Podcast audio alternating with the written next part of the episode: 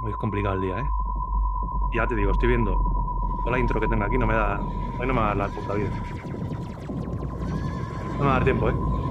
Seguro. Tengo que hacerlo rápido y efectivo.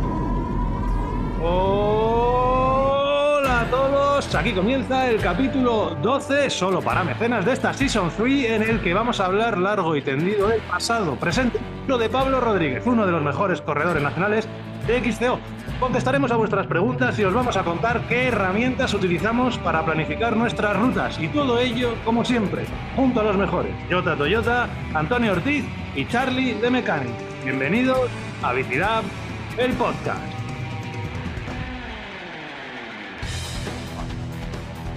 Me han sobrado, me han sobrado.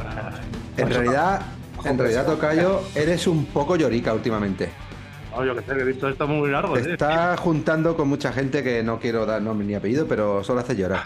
Yo me he visto que tenía aquí una intro muy larga y digo, esto no me va a dar tiempo a meterlo, a meterlo todo. Pero Trata, de, trata de separar tu- tus amistades que las ligas al final. que hoy, hoy Tocayo es un podcast diferente, ¿eh? Pero top, Top, Muy, muy top. muy top. Muy top. Diferente y hoy, hoy sí que se puede decir lo de somos todos iguales, pero unos más iguales que otros. ¿Cómo es? Mucho más. Mucho más. Somos todos iguales, pero unos somos más iguales que otros. Y el que te- tenemos aquí de invitado hoy es más iguales que otro. Es muy, es muy, es muy igual. Que ahora, ahora le vamos a presentar y vamos a hablar un ratico con él. Como digo, eh, hoy os lo estaba comentando antes en, en Off the Record, que dicen, que dicen los podcasters, y es que no tengo medios, tío. Yo estoy acostumbrado a mi pantalla gigante, que tengo, por un lado, la mesa de mezclas, como dice Yoti. Por otro lado, tengo la SNTV siempre abierto para chorizarle las noticias a misma aventura. Eh, por otro lado, tengo la escaleta. Y ahora mismo tengo el telefonillo este aquí. Mira, este telefonillo para los que lo veis por Yo podcast. te puedo dejar un martillo, tío. Y, y- y un martillo, porque claro, hoy eh, escenario nuevo, ¿no? Vamos, en... teníamos lunes Bicilab y bueno, cuadrando los horarios, eh, la hora que, que era buena era, era esta. Así que cuando terminemos de grabar, pues luego intentaremos sacar, sacar algo por aquí en el taller. Para los que no lo estéis viendo eh, en vídeo y estéis escuchando nada más, hoy estamos juntos. En Bicis Pinto estamos Jota, Charlie y un servidor. Venga, ya estamos metiendo el dedito en la llaga. Venga. Antonio, Antonio, joder, Venga. tengo que decirlo. Y el tocayo está en sus dominios, está ahí en, en su mansión. Eh, está ahora- lo, que- lo- lo que podéis ver está en un jacuzzi ahora mismo rodeado de. Bueno, rodeado, meternos en De la mamachicho de Jesucristo. de la mamachito, y lo podréis ver. Y bueno, pues es un podcast un poco diferente. Dice Tocayo que es un podcastazo y, y- y así lo va a ser, porque eh, hoy es capítulo 12, ¿no? Hemos dicho. Sí. Múltiplo, múltiplo de 4, pues múltiplo de 4 sin rima, Yotis, es eh, podcast para mecenas, eh, podcast que podéis escuchar todos aquellos que nos, eh, que nos apoyáis todos los meses, así que hoy tenéis ese podcast para mecenas en el que tendremos algún sorteillo y algunas cositas. Y lo más importante es que tenemos entrevistaza espectacular. Que la puede escuchar todo el mundo. Ahí es muy importante, eso lo tengo en mayúsculas en la escaleta. Me han leído la escaleta. Entrevistaza que la puede escuchar todo el mundo, ¿vale? Porque ya sabéis que aunque sea podcast para mecenas, nos gusta que las entrevistas y la gente que venga a entrevistar pues tengan el mayor alcance posible. Así que los 16.000 que nos escucháis, lo vais a escuchar ahora mismo. Y a quién vais a escuchar, pues viendo el vídeo ya lo estaréis viendo. Hoy tenemos con nosotros, ya lo he dicho en la intro, a uno de los mejores corredores eh, nacionales de XCO. A día de hoy, por ranking, es el quinto mejor corredor nacional, creo. Eh, ciclista que, eh, ojo, no olvidemos, fue subcampeón de la Copa del Mundo, campeón de Europa XCO en la categoría sub-23 y el primer año de élite, ojo, que se cascó un podium en, en Andorra, detrás de un tal Julián Absalón. Así que bueno, estamos hablando de un grande. Eh, Pablo Rodríguez, ¿qué, qué tal, Pablo? Bienvenido. ¿Qué tal, Pablo? Muy buena, ¿qué tal? Muchas gracias. Ya tenía unas ganas terribles de estar aquí con vosotros. Joder, pues anda que nosotros... Joder, macho, me ha puesto los bollos de punta, Pablo. Mira, mira, mira. Joder, Joder. Eso no lo ha dicho nadie, Ya. eso no lo ha dicho nadie, ¿eh? ya llevamos tiempo, tiempo detrás, pero por una cosa u otra, Sí, ha costado. Ha costado, ha costado. Cierto, cierto. Que, bueno, eh, bienvenido y muchas gracias por Sí, estar aquí. gracias, que gracias te, por te hemos, ponernos el hueco. te hemos fastidiado el entrenamiento de hoy, hoy no tocaba. no, no, más que nada hacía esto porque no tengo que esperar, sobre todo. No se puede salir todavía. La- eh, ¿Dónde estás ahora? Estás en, ca- en casa, ¿no? En casa, sí, en Galicia. Sí, En sí, ahora en esta época toca mirar por la ventana, sobre todo. ¿Y qué haces, tío? Hasta ¿Cómo entrenas? ¿Rodillo o, o ajo y agua? No, bueno, a ver, estos días no está de, no está de lluvia, ¿eh? Lo que pasa que, bueno, se levanta, hoy por ejemplo dan bueno, pero eso, el día que da bueno, pues una nieblaza de la leche, estamos ahora creo que a 8 o 9 grados, entonces toca esperar un poquito, que grado arriba, grado abajo, por debajo de nota. 10 se nota. Y toca mountain bike o carretera. Que el otro día vi, un, vi un reel el otro día que me gustó mucho que subiste, metiéndote por unas piedras en un, al lado de un río con una casa que tenía una pinta de eso, de que ahí incluso andando te caías y el tío, el tío cabrón se mete por ahí con la bici. ¿Dónde es eso? Sí, es un- una zona ahí de una zona de un río, de un molino y en el vídeo además no se aprecia mucho, pero se pasa muy cerquita de, de irte abajo. Sí, sí, sí. Y Tiene, están las piedras, el musguillo ese, sí, sí. tiene Y pinta. nada, hoy saldré con la de monte también. Hoy con la de Monte, pues muy bien. Eh, al lío. Que vaya recuerdo ese podium de Andorra ese. Estamos hablando ahí de 2016. 16, sí, ya siete años, ¿no? Siete, sí, sí, va a hacer ocho años ya. 2016. eh, podium, Pasa el tiempo ya. Eh, debutas en élite después de haber sido eh, subcampeón de la Copa del Mundo el año pasado, el año anterior, el 2015. Y, Sí. y en Andorra, hostia, con- y fíjate la gente que había ahí. Estaba Coloma, estaba Hermida, estaba Salón, estaba Schurter, estaban Marot también estaba por ahí, Ondre Zing, y ahí aparece un Pablo Rodríguez con ¿cuántos añitos tenías ahí? Pues 23 recién cumplidos, Ah, porque era, era, era primer año de de élite y bueno, sí, venía un poquito con la carrerilla y con la emoción esa de su 23. Hostia, pero hay que, hay que tener las Sí, patas. sí. Carrerilla viene mucho. Exacto. La motivación puede venir de, de muchos puntos, pero luego hay que, hay que darla, Pablo. Hay que darle. Ahora he he hecho la mirada atrás y yo, joder, ¿cómo lo haría ese día? ¿Cómo, Sí, cómo sí. funcionaba ese día el cuerpo? eh? Joder, macho, es imp- es impresionante. Ah, Eso es una, bueno, aprovecho, es una duda que tengo. ¿Ha cambiado mucho desde ese día a, a ahora eh, lo que ves en una, en una carrera de quiceo?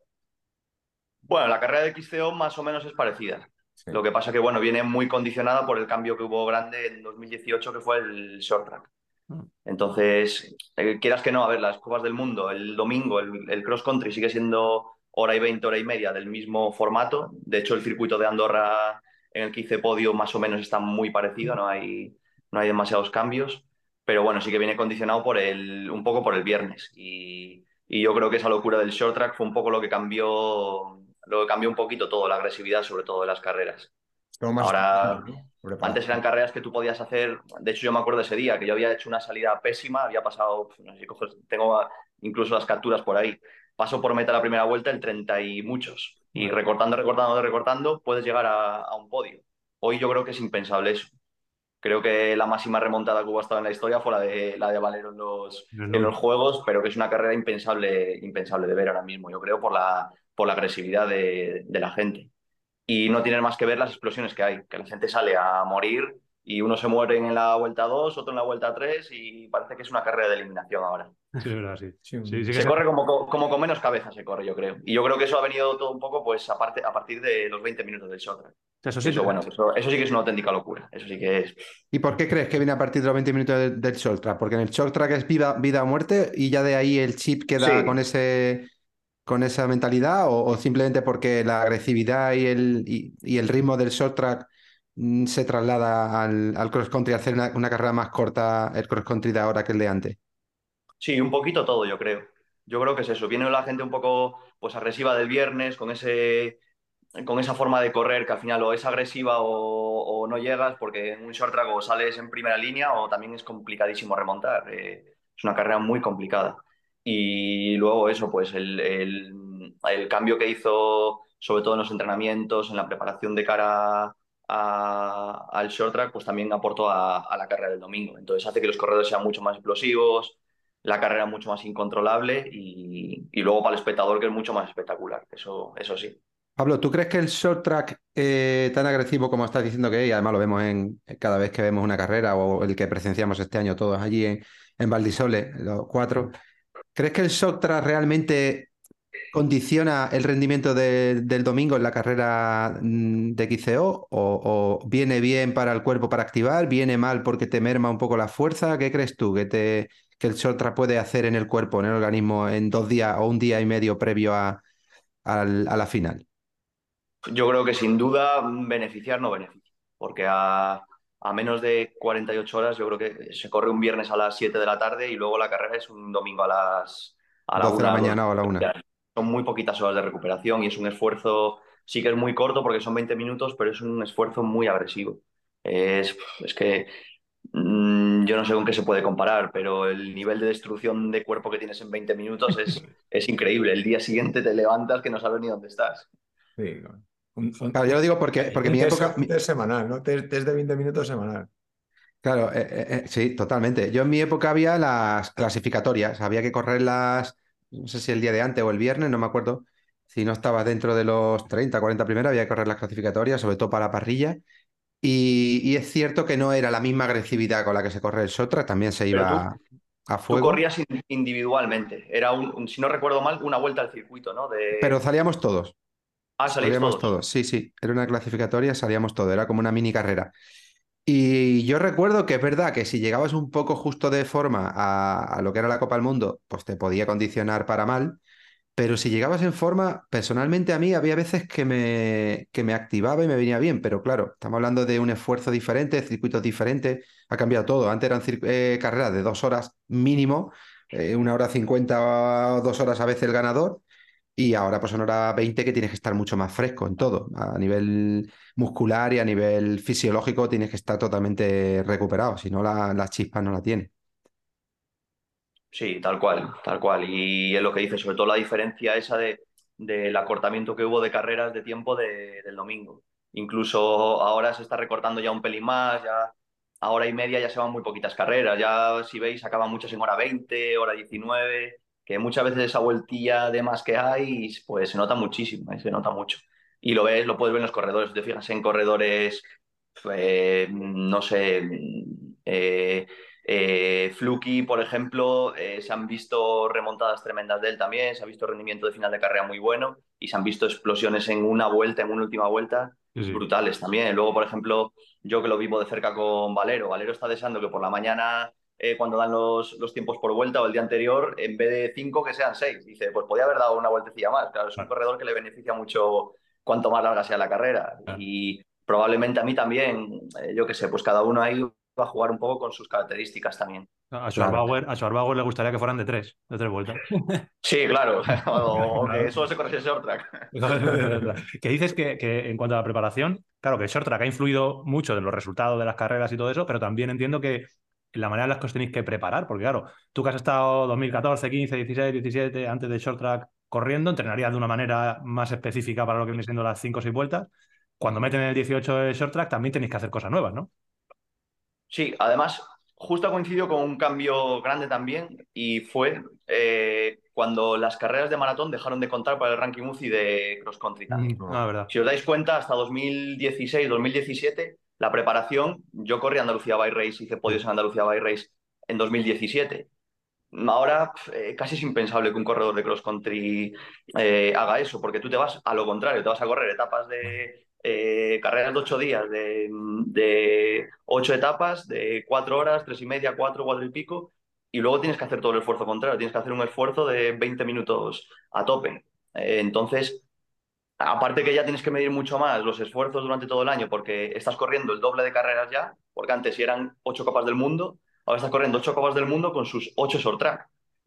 Ya son eh, 20 por 8 minutos que estás haciendo a lo largo del año más de, de esfuerzo a gatillo. Sí, a tope. Entonces, pues ha cambiado todo mucho. Es todo muy diferente y la preparación, pues sí, ha cambiado, ha cambiado completamente. Se sigue haciendo mucho fondo, se sigue haciendo mucho, muchas tiradas largas, pero va todo muy encaminado a los esfuerzos cortos y cada vez más explosivos y menos continuos. ¿Cómo haces? Mira, que, que eso seguro que, que le interesa a la gente que nos está escuchando. ¿Cómo es más o menos una, una semana tuya de entrenamientos? O sea, ¿qué, qué tipo de entrenamientos haces? ¿De duración? En esta fecha, por ejemplo.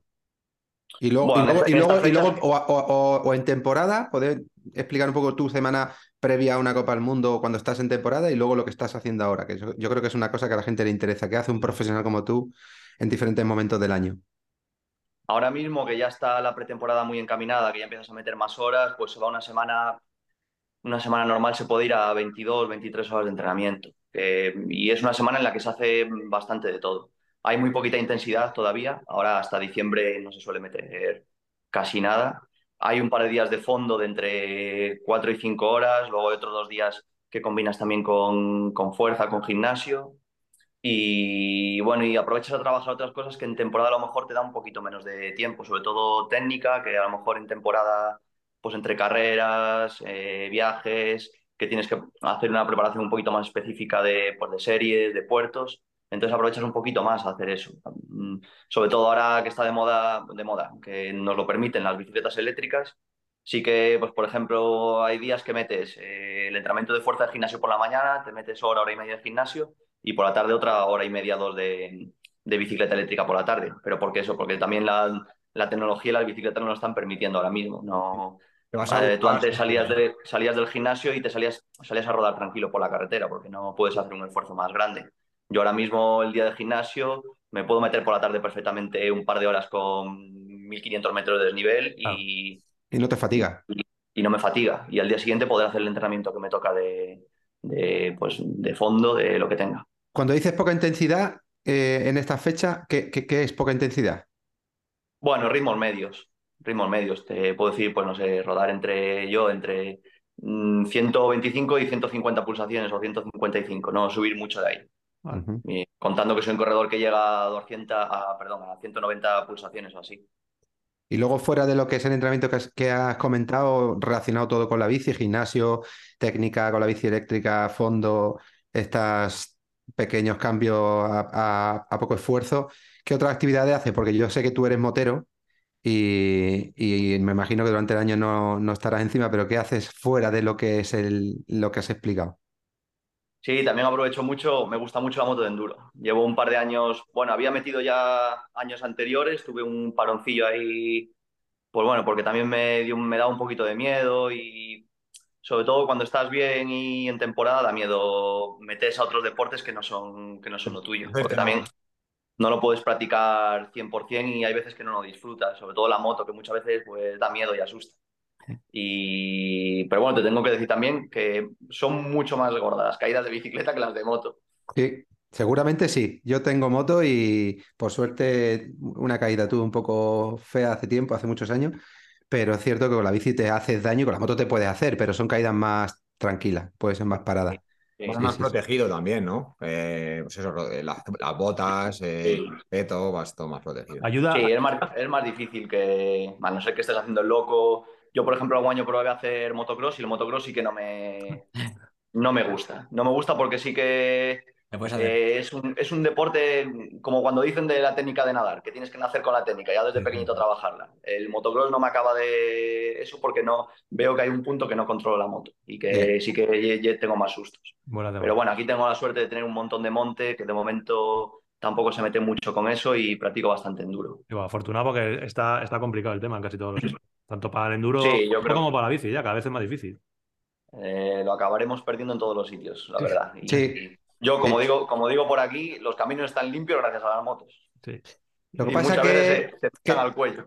Lo que pasa que es cierto que yo eso mm, voy a hacer ahora de poli malo. Eh, es cierto que los caminos están limpios gracias a las motos y que las motos abren muchos caminos que antes no habían y luego lo utilizamos los ciclistas.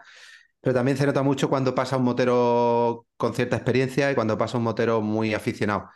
El motero con poca experiencia suele deteriorar mucho más y er- erosionar mucho más el terreno y luego viene la climatología ya que no perdona y, y cuando abre un surco lo hace totalmente inutilizable para todos, para el motero y para la bici. Entonces sí, sí que es cierto que el motero bueno sabe pasar sin agredir y ese sendero es el bueno. Y sobre todo tú que montas en metro, el otro día te veía en una imagen y venías subiendo una- un sendero a media ladera. Los senderos a media ladera también son más difíciles de que se vayan deteriorando que los senderos en línea recta, que son lo- los que lo, lo haces un año y el año siguiente prácticamente no existe. Pero bueno. Y pasando de esto, has contado una semana, una semana tuya. No, hay una, una cosa que se me, me quedó. Cuando hablabas de fondos de 4 o 5 horas, que eso también le, le interesa mucho a la gente, has hablado de que para la técnica utilizas la e-bike, eh, que está guay saber que esas herramientas no son solo como las bicis para vagos y para gordos, ¿no? Que, que es una herramienta, como hemos dicho, que, que viene muy bien. ¿Los fondos los haces con carretera o, con, o casi todo haces montaña? Uh, este es muy peculiar. Sí. Este hace fondo. cuenta, cuenta. Bueno, tengo de todo, ¿eh? pero sé que tuve un, tuve un par de años que le, estre- le extrañó a todo el mundo que aparqué la bici de carretera y solo hice bicicleta de montaña. Y casualmente coincidió con los dos años que más anduve de mi vida, 2016 y 2017.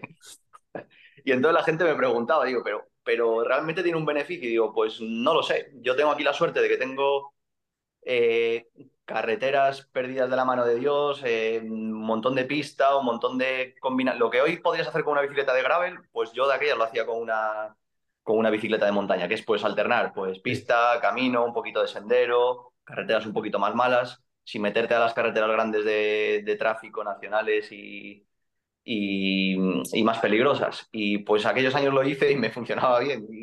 Y la verdad que lo combino bastante, pero bueno, suelo hacer los fondos los suelo hacer con la bicicleta de carretera.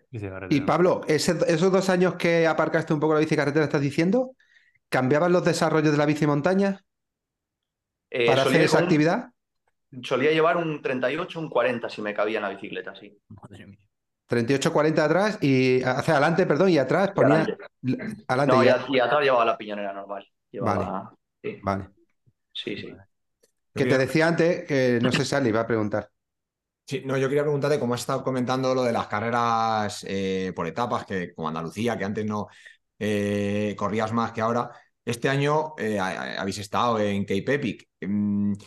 ¿Qué, qué opinión tienes de correr una Cape Epic respecto a lo que te puede influir para bien o para mal en, en una temporada de, de XTO? Pues, ¿O cómo te mira, fue, ¿Cuál fue tu experiencia?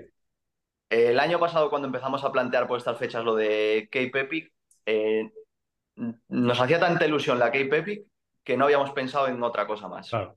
O sea, la preparación de, desde noviembre hasta marzo la Cape Epic había sido 100% centrada en, en Cape Epic. Y luego a partir de ahí ya veríamos lo que pasaba. Y bueno, como sabéis, tuvimos, mm, íbamos bastante bien a la Cape Epic y tuvimos la mala suerte de que nos tuvimos que, que retirar, que el- a partir del tercer día Valero se puso fastidiado y pues no había manera de, de acabarla. Y bueno, y a partir de ahí eh, sí que tuve que hacer un pequeño reset para volver a plantear la temporada de, de cross country que arrancaba a partir de ahí. Y mm, pues la temporada no fue demasiado buena, así que habrá que probar otro año a, a no hacerla y ver, y ver qué pasa. O... Pero bueno, sí que me ha costado a partir de ahí. Sí, Sí, justo sí. Lo, que, lo, lo- lo que tenía yo hablar era eso, en que la Cape Epic an- andabas bastante. Recuerdo hablar alguna vez con Valero, no sé si fue en Sudáfrica o en el Es que. Pablo anda bastante, cuidado. Sí, no, no, pero me acuerdo que, que, se- que- que Va- que nos dijo Valero, dice, ojito con, ojito con este, dice que no le, que no le sigo, ¿eh? Que va, que va como un, que va como un avión. Entonces, te preparaste bien para Sudáfrica, ¿verdad? Y luego, joder, rabia, tío, que por, al final son cir- circunstancias que no dependen de vosotros, porque os cuidasteis al 100%, estoy convencido, que no ibais bebiendo de los charcos. Y bueno, pues pasa lo que pasa. Es una faena. Sí, pero es, lo que te digo, teníamos tanta ilusión por la Cape Epic, sobre todo Valero y yo, que lo habíamos tenido siempre, siempre fuimos dos compañeros de, carreras de, por etapas muy buenos. Como te digo, en 2000, yo creo que fue, no sé si 16 o 17, hicimos terceros en la Andalucía, eh, con un nivelazo de la leche, y éramos una pareja ya que nos entendíamos muy bien, con todo lo diferentes que somos. Pero luego en carrera nos entendemos muy bien porque, pues, precisamente por eso, porque hay zonas en las que eh, yo saco mi rendimiento un poquito más y zonas en las que la saca él. Entonces uno tira de otro y luego nos entendemos muy bien. Somos buenos amigos y sabemos cuándo uno tiene que parar y cuándo, y cuándo tiene que parar el otro. Y lo que, te, lo que decía Valero que andaba un poco en la Cape Epic. Luego, por ejemplo, él es un gran rodador, es un animal de 1,90. Como Y- Antonio, como Antonio igual, igual. Sí. somos grandes rodadores. Imagínate cómo me llevaba por los llanos y los días de las cronos y, y eso, que me pedía relevos y digo, ¿a dónde quieres que vaya? Si voy aquí detrás tuyo a 400 vatios, no. Ya voy yo ir. voy yo tirandillo como pueda rueda. Y luego él muchas veces tenía que tirar de freno, tenía que tirarme del freno subiendo sobre todo. Puertos largos, alguna etapa más dura, la etapa esa asquerosa que salió de la lluvia. Madre mía. Buah, eso ese día fue el infierno. Sí, fue- Recuerdo una, una subida a un monte que parecía que no iba a ningún sitio y no dejaba de subir, subir, subir, subir, subir. Y era un río. Cuando corría, corría el agua toda por los, Sí, sí, sí, sí. por los caminos que no sabías si ibas por un río, ibas por... A mí me gustaría, eso lo digo a vosotros, ¿cómo viven ellos ahí delante, cuando están ahí delante peleando? La misma subida que hacemos nosotros ahí, un poquito más detrás, tampoco mucho, pero un, poquito, ahí. Yo creo, yo creo que sufre igual. Del Sí. primero al último sufrimos todos igual. Cada uno en su medida, pero yo en carrera quiero pensar que vamos todos igual. Sí, eso lo O eso, o eso me consuela un poco. Cuando Sí. voy ahí digo, pues Sí, sí. no hay Eh, más eh. remedio que ir aquí que van todos iguales. Es más, Encima tú llegas antes y tienes más tiempo para recuperar. Los de atrás estamos que llegamos a la ducha directamente y a cenar. Sí. Es más, yo creo que delante hay más estrés, porque yo recuerdo dos Cake Epic. Una, ir con David Rovira y David tenía un buen nivel, pero íbamos en un grupo segundo, iba el grupo grande que luego se destrozaba eh, y nosotros íbamos por detrás y acabamos las etapas entre el 20 y el 30. Y luego al año siguiente fui con Joan Jordella, que ya le conocéis cómo anda, y el nivel era mayor de los dos y andábamos sobre el 10 y el 15, 18, 16, ahí entre el 10 y el 20.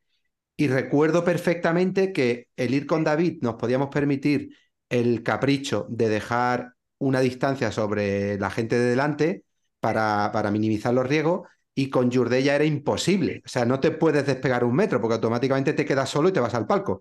Entonces, estrés que te genera no ver una mierda, hablando mal y pronto, eh, el ritmo que te imponen, que a lo mejor vas bien, pero tienes que ir mirando a todos lados, todos los que están alrededor son gente con mucho nivel, es un extra todavía más de, de, de estrés, aparte del nivel que se lleva, que te va deteriorando también. El, el, no quedarte bajando, que me imagino que tú eso lo has vivido. No es lo mismo una bajada de cross country de 30 o 35 segundos que una bajada larga de algunos casos de 5, 8, 10 minutos que no te puedes quedar, que luego llegas abajo y te tienes que pegar una remontada y gastar. ¿Tú cómo lo ves a decir, Pablo? ¿Qué es la actividad ahí adelante? Yo, sobre todo, lo que más estrés viví en esta Cape Epic fueron las salidas. Yo creo que la primera hora de carrera, 45 minutos, fue lo que más, lo que más estrés provoca, porque yo creo que todo el mundo tiene un poco la misma estrategia, que es un poco hacer la salida Dura. bien colocado donde puedes, sobre todo por lo que dices tú, llegas al primer sendero, al primer embotellamiento, bajada, y a ti te gusta tener un poco limpio el, el, el sitio para poder tu ritmo. Y yo creo que es eso. Nosotros, por ejemplo, salíamos todo lo rápido que podíamos en cabeza y luego nos dejábamos caer e intentábamos coger nuestro ritmo. Claro. Porque también es una carrera que, claro, tú parece que te quieres emocionar mucho de salida siempre, pero no cuentas con que te quedan 80, 90, 100 kilómetros por delante después, que luego son muy, muy largas las carreras. Y cinco o seis días. Cinco o seis días o ocho. ocho. ocho con, sus dos, con sus dos cronos. Sí, sí, la verdad es que se salía, se salía como si fuera un, una, una, carrera corta. Que bueno, sí, sí, fue la que la preparaste guay, se torció un poco y luego, como dices tú, después de venir de un 2022 que yo personalmente creo, no sé qué, qué opinas tú, que fue un bastante buen año por tu parte. A nivel de puntos sucios estuviste casi como 2016, Sobre 2017. La, la, segunda mitad de año, recuerdo, sí. que fue, sí. fue bastante bueno. Sí, empecé, empecé muy bien en Brasil. Sí. El, creo que estaba entre los 20 primeros también, el 19 o el 20 o por ahí. Y luego a mitad de año para las carreras de Europa eh, cogí el COVID y me costó muchísimo arrancar luego otra vez. Luego para el Encerheide, Andorra, me costaba muchísimo estar ahí entre los 20, 20 y pico. Y luego para las últimas carreras en América sí que me volví a meter otra vez. Estuve 18, 19, entre los 20. Estuviste bastante Fue una buena temporada. Recuerdo que lo, lo, lo, lo hablamos aquí, que, que, estuviste bastante regular, 2022. Y el 2023, pues como has dicho tú, no, empezó torcido en Sudáfrica y no, y no, se, ha y no se ha enderezado. Mira, espérate que nos están, nos están llamando. Es que estamos en, como estamos en la tienda, eso se me olvidó decirlo antes, digo, en cualquier momento puede venir algún mensaje voy, voy. O, algún, o algún cliente. Así que tenemos ahora un cliente en directo. No, es un repartidor. Un repartidor. que, perdona, Pablo, que decíamos eso, que el 23 al final pues no, no empezó torcido y no, no hemos enderezado, no ha sido un buen año, ¿no? Sí, nada, no se ha, no se ha enderezado. Pero bueno, hay eso, hay años buenos, años malos y pues bueno, adelante con ello. No me ha costado arrancar, eh, estaba entre los 40 primeros del ranking UCI, eh, creo que lo intenté demasiado también con los short track, que es una cosa que, que nunca he conseguido hacer bien, nunca, nunca, nunca. No ha habido uno en el que diga, joder, disfruto un poco de la carrera. Y creo que me he centrado también demasiado en salvar el viernes y mm, luego a mitad de temporada me, da, me di cuenta de que era mejor pasar, a lo mejor incluso no correr alguno y centrarme más en el domingo que, que, que estar ahí obcecado con hacerlo bien el viernes y luego también me hipotecase la carrera del domingo, no lo sé, no lo sé, no, no ha sido un buen año por, por lo que fuera, no, no, he conseguido arrancar. He estado un par de veces malo también y bueno, no, no ha sido un buen año en general. ¿Hay algo que, echando así un poco la vista atrás, cambiarías? ¿De preparación, de táctica, de... o al final las cosas no salen y no salen? Es... Al final viene y viene. Y es lo que te digo, hemos apostado por un inicio de año hacia la Cape Epic y a lo mejor no ha sido lo mejor. No lo sé, no lo sé. Hablando un poco con Valero, pues bueno, él ha pasado lo contrario. Él tuvo un buen, un buen inicio de año y luego otra vez también a final no, no, ha, podido, no ha podido rematar, pero bueno, eh, no sé, eh, si es, es, una locura, es que es una locura ahora mismo, porque hay tantas carreras, un calendario tan extenso, tantas cosas a las que apuntar que, que no es como antes, yo por ejemplo, la Copa del Mundo de Andorra, eh, estuve un mes metido en altura preparándola, ahora mismo no puedes hacer eso. Tú no puedes decir, bueno, me meto en un apartamento a 2.000 metros un mes a preparar una carrera. No, preparas una temporada y las carreras que van saliendo, van saliendo. No... Hay días buenos y días malos y con eso tienes que, que vivir. Normal. ¿Qué esperamos de Pablo en 2024? Bueno, pues eh, está un poco parado el tema. A día 27 de noviembre estoy sin equipo todavía, sin contrato, con cosas movidas por ahí. Espero que salga algo, pero bueno, mm, no puedo contaros nada porque no. Yo confío que, yo confío que va a salir, Pablo. Seguro. Sí. seguro, vamos. ¿Y sabes por qué confío que va a salir? Porque Pablo tiene todavía mucho que decir. Hombre, y que estamos hablando A ver, yo- Es lo que le digo a todo el mundo. Y yo, si tuviese ganas de, de parar, pararía. Aquí está. Si lo tuviese claro, diría, pues hasta aquí. He disfrutado y, está, no quiero más competición. Pero el tema es que a mí me gusta, me gusta cuidarme, me gusta entrenar y me gusta la competición. Me gusta salir de casa, me gusta viajar. Y, bueno, por eso estoy intentando. Estoy intentando. Me ha llegado un poco tarde el tema y me está costando moverlo, pero bueno, está siendo una pretemporada un poco dura por eso, pero, pero va a salir. Motiva- motivación ahora para, para entrenar eh, en ese. que estás ahí entre dos tierras ahora. ¿Cuesta un poquito más salir a entrenar o estás dándolo todo? Pues lo bueno es que, no sé, eh, mira, me gusta tanto entrenar y tanto la bici que, mm, que salgo y se me olvida. Y es un poco el momento en el que dejo de pensar un poco, un poco en todo. Luego sí, luego llego a casa y hay llamadas, hay mails, hay cosas, pero en el momento de la bici mm, lo sigo haciendo como cada año. Estoy haciendo una pretemporada como cada año. Perfecto, eso es lo que, tienes que hacer, porque es lo que decimos, quiero decir que eh, si yo tuviera un equipo, que no es el caso, evidentemente poder contar con un tío como tú, que a día de hoy, ya te digo, está quinto, pero siempre ha estado rondando detrás de David Valero, que es un poquito eh, la bandera que hemos tenido siempre en ese segundo grupo de los mejores corredores nacionales, hombre, un tío de garantías y que, y que tiene que tirar para adelante. Así que nada, que confirma, este año, todo, o sea, cuando dices que estás sin, sin contrato, eh, ya podemos dar por hecho que el año que viene no corres en, en el BH Coloma. Sí, aquí, aquí en primicia.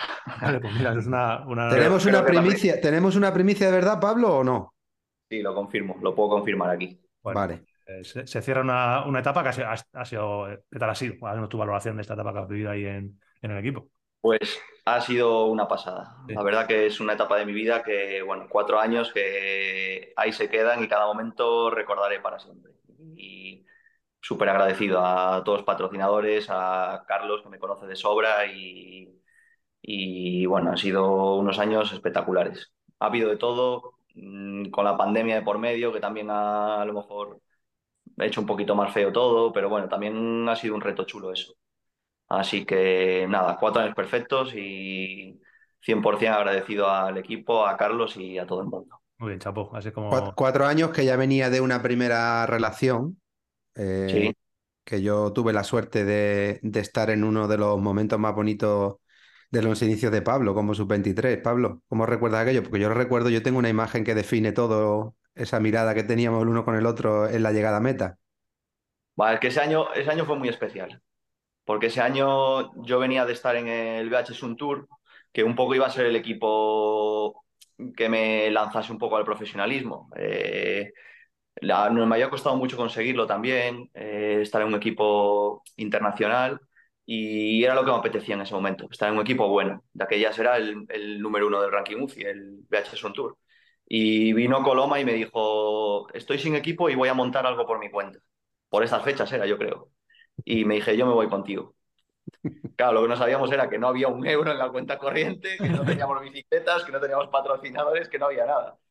Entonces, pues fue una aventura, fue una aventura y cada vez que lo recordamos Colo y yo, es, eh, para él a lo mejor un poquito peor, porque él era el que tenía que, el que, bueno, el que tenía los gastos todos, el que tenía que buscarse la vida, pero bueno, para mí fue una aventura total por eso, por, sobre todo por la locura, la locura suya esa. Y, y andar un poco, digamos, entre comillas, tirados por el mundo es lo que nos daba la motivación también para las carreras. Y fue un año espectacular, vamos, yo no hice ningún podio en Copa del Mundo, pero yo creo que en esa que estabas tú, Antonio, yo creo que hice el cuarto al final. Cuarto, cuarto. estuve tocando ahí el podio, creo que hice quinto en la general de la Copa del Mundo, entre los 10 primeros en, en todas, fue un año brutal para mí. Aunque no vimos un euro y, y íbamos tiradísimos con todo, pero, pero fue un año muy bueno. Y eso nos relanzó después, porque, porque bueno, luego entramos en el MMR eh, Factory, a Colo le fue de maravilla, a mí me fue de maravilla y fue un inicio de, para Colo de una segunda vida y para mí del profesionalismo ahí.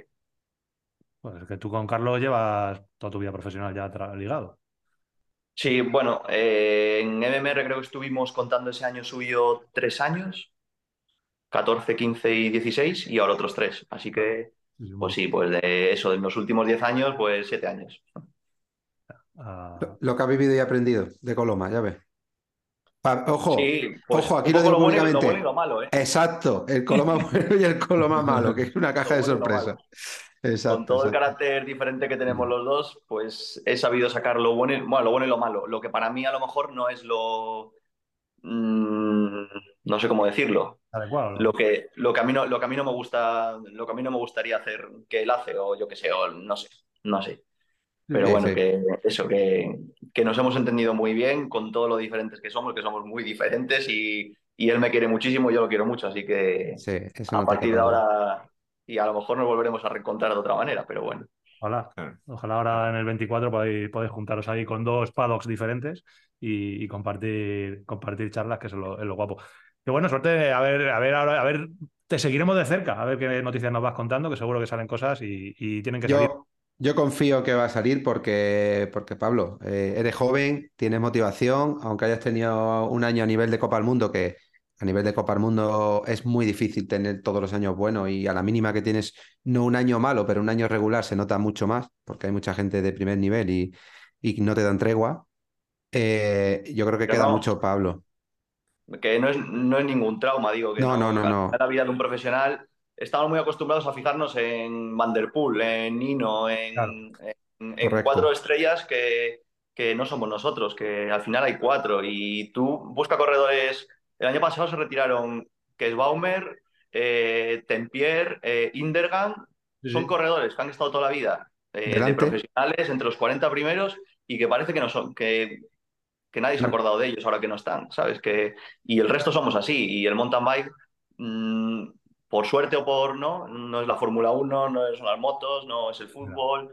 Y, y es así. Unos años son buenos, otros malos. Y yo, como le digo a todo el mundo, yo el día que se acabe esto, yo voy a tener que ir a trabajar a, Como cualquier a mortal. buscarme la vida de otra manera, ¿sabes? Pero Como cualquier mortal. Como el 90% de los, de los ciclistas, yo creo. Sí, claro. Y Pablo, valoras, valoras cambio de disciplina o Eso. de momento en- enfocado en XCO? Bueno, pues ahora mismo estoy valorando todo, porque más que nada porque está complicado. Está, sinceramente, el cross country está muy complicado porque hay muchos corredores, eh, el presupuesto no se amplía y en cambio el calendario se está ampliando mucho. El año que viene la mitad de la Copa del Mundo es fuera de Europa y, y a los equipos eso le está costando mucho. Están recortando muchísimo en plantilla, en presupuesto y, y está costando. Entonces, pues bueno, pues ahora mismo lo valoro todo. Es que te hemos visto resultados muy buenos eh, este año mínimamente en XCM y bueno, pues eh, a lo mejor pues, hay un sitio y, y es, un, Bueno, es, es un mundo... es una posibilidad. Sí. Es una posibilidad. Que, mm, Y en este caso, ¿dónde te veremos? En la primera carrera del año. Pues no lo sé, mm, me gustaría arrancar como cualquier otra temporada. Eh, siempre intentamos hacer alguna carrera de maratón para arrancar, para ir cogiendo ritmo y en el caso de iniciar, pues sería por ahí, pues no sé, me gusta, me gusta bajar a Tartesos, a Mediterránea, alguna sí. vente a las dos, que estamos nosotros. Ahí- Vente a las dos. Que mira, una cosa, eh, hemos hablado de entrenamientos, que son cosas que, que le gusta a toda la gente que nos escucha, evidentemente de todas las noticias que nos has ido contando.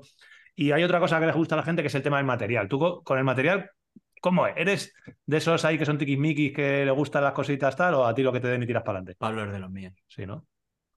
A mí me gusta, no soy tiquismiquis, pero me gusta el material eh, bien cuidado y bien puesto. Sí, ¿Cómo soy... eh, A ver, esto porque no me, a mí no me has convencido. No soy tiquismiqui, pero me gusta el material bueno y bien puesto. Pues yo, pelo, pero bien peinado. eh, eso yo lo traduzco a mí, Eso. eso es ser tiquismiqui. Tradúceme bien. ¿Cómo eres Bueno, con el pues- material? Puedo ser tiquismiquis entonces. Pero bueno, dicho, dicho por nuestro mecánico o ex mecánico, bueno, mecánico para siempre Calavera, dice que soy el tío más sensible sobre la bici que ha visto nunca. Nos lo dijo, nos lo dijo. ¿Y, y eso es debido a qué? Venga, traduce.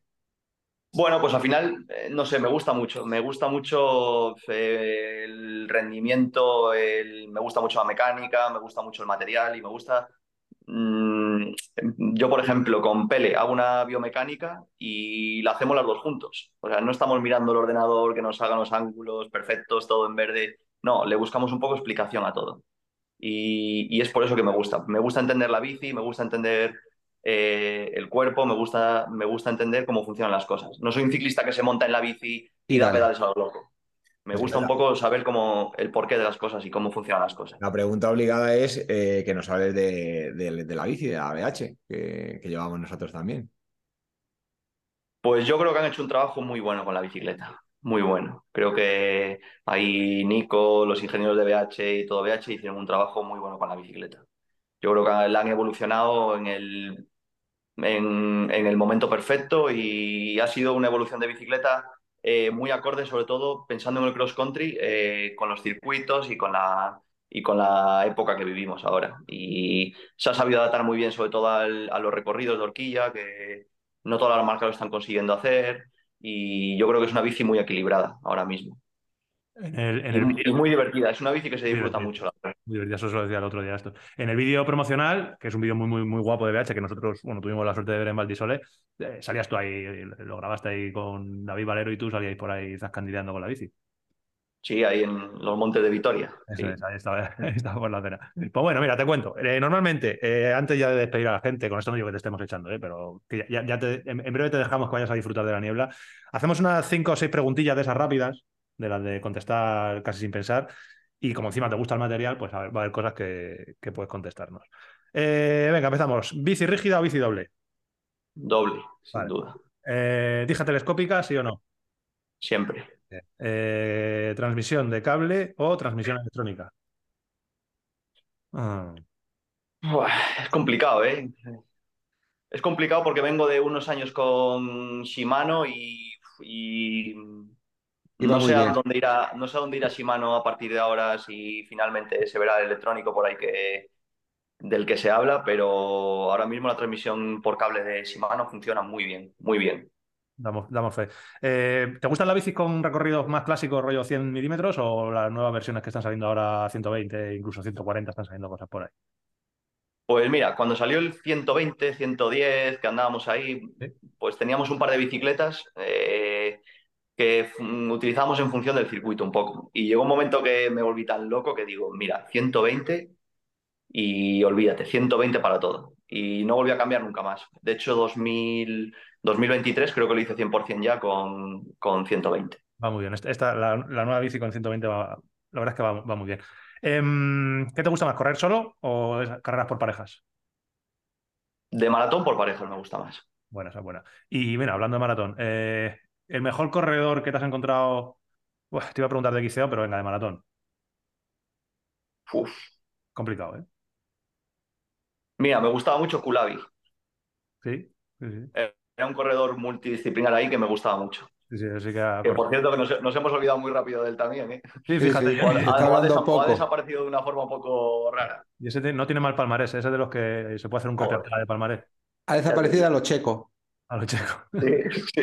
Y de XCO, porque de XCM es complicado, de XCO, ostras, es que ahí, claro. Buah, XCO, eh, bueno, a ver, mis ídolos, mi ídolo de siempre siempre fue José Antonio Hermida, pero bueno, eh, Absalón es un corredor que, que me gustó siempre mucho. Sí. Y ahí Y bueno, y, y de los modernos es difícil escoger ahora porque hay tanta variedad, pero bueno, eh, Nino es una superestrella. no, yo creo que- la regularidad de Nino es lo que hemos hablado siempre. Ostras, está saliendo globos aquí en mi pantalla.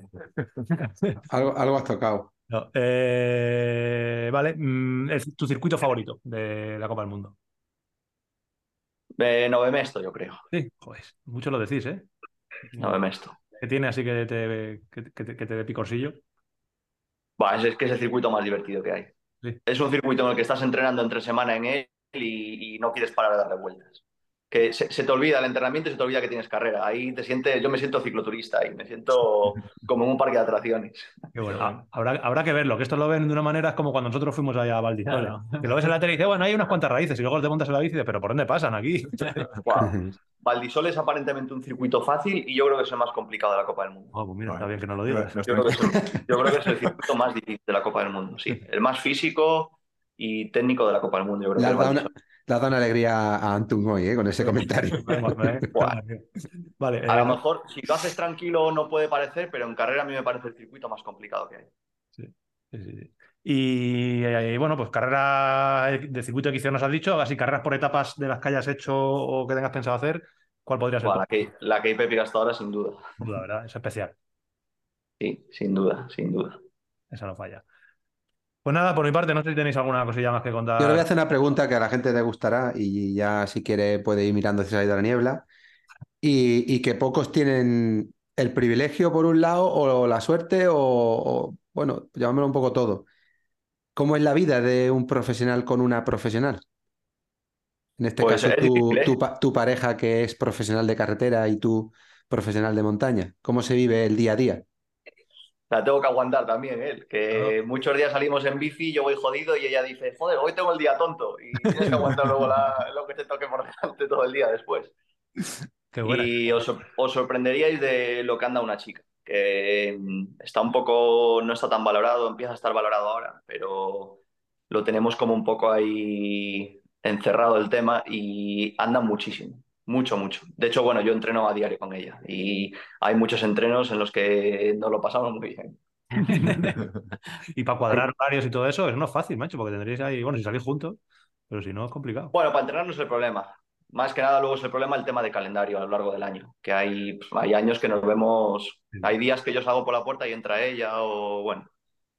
Sí, eso es lo más complicado. Pero bueno, tema de entrenamiento y eso mm, yo creo que nos ha beneficiado bastante a los dos.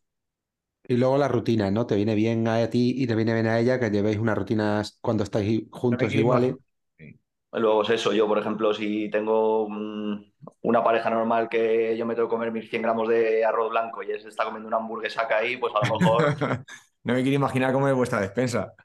en mi, en mi casa la, la compra os podéis imaginar cómo es. Pues dila, dila cómo es, cómo es la, la- la despensa, como dice Charlie. Charlie dice, ¿cómo es la despensa de Poco donuts. Eso? Nah, es? al final es, al final es todo, eh, ya lo sabéis, que es buscarle un poco el equilibrio entre, entre todos. En, todo sano, por suerte a mí me gusta mucho cuidarme, me gusta, igual que las bicicletas, el tema de, de la alimentación me gusta muchísimo. Y, y bueno, normal, normal, un poco de todo y sin nada en exceso, como se dice.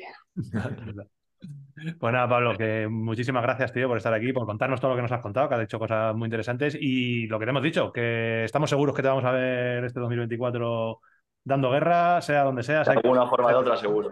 seguro. Así que nada, ya nos contarás eh, los nuevos colores y, nada, bien. muchas gracias. Volverá- volverás a contarnos, ¿no? Cuando estés ahí en plena temporada motivado. Por y- supuesto.